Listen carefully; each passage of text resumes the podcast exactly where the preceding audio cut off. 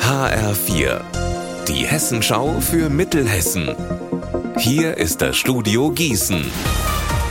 Mit Klaus Pradella, guten Tag. Gewalt gegen Polizei, gegen Feuerwehr oder Rettungskräfte, das ist mittlerweile fast schon an der Tagesordnung. Aber immer häufiger werden auch Verwaltungsmitarbeiter beleidigt, belästigt oder sogar angegriffen, zum Beispiel in der Stadtverwaltung in Marburg.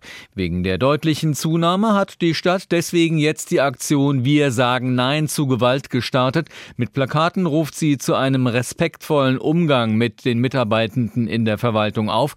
Außerdem Außerdem soll ein unangemessenes Verhalten der Besucher zukünftig genau dokumentiert werden. Und Oberbürgermeister Thomas Spieß schreckt auch vor Hausverboten und Strafanzeigen nicht zurück. Wir hatten mal jemanden, der wurde richtig gewalttätig, sodass die Mitarbeiter aus dem Zimmer geflohen sind und ein Schreibtisch durch den Raum geflogen ist. Wenn jemand glaubt, dass er bei uns nicht richtig behandelt wurde, kann man sich beschweren. Es ist uns ja wichtig, dass wir keine Fehler machen. Was aber nicht geht, ist, wenn man das Gefühl hat, man kriegt jetzt nicht, was man haben will, dann die Leute zu bedrohen, zu beleidigen oder gar anzugreifen.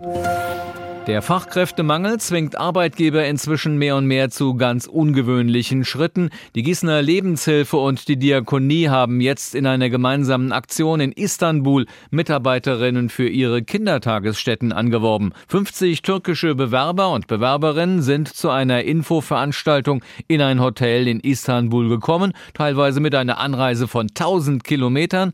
29 Personen wurden ausgewählt, alle fachlich kompetent, sagt Linda Haug von von der Lebenshilfe, obwohl das frühkindliche Bildungssystem in der Türkei ganz anders ist als bei uns. Die Kinder sind in der Regel auch erst ab dem vierten oder fünften Lebensjahr in einer sogenannten Vorschule. Das ist alles sehr verschult. Und das Interesse der Kandidatinnen und Kandidaten lag vor allem an dem System, wie es hier in Deutschland ist, dass man sich an den Kindern orientiert, an den Bedarfen der Kinder, dass man mit mehreren Kolleginnen und Kollegen in einer Gruppe zusammen selbst gestalten kann, wie man den Tag verbringt und was man mit den Kindern macht. Die neuen Kita-Fachkräfte müssen jetzt Deutsch lernen und sollen im November dann nach Deutschland kommen.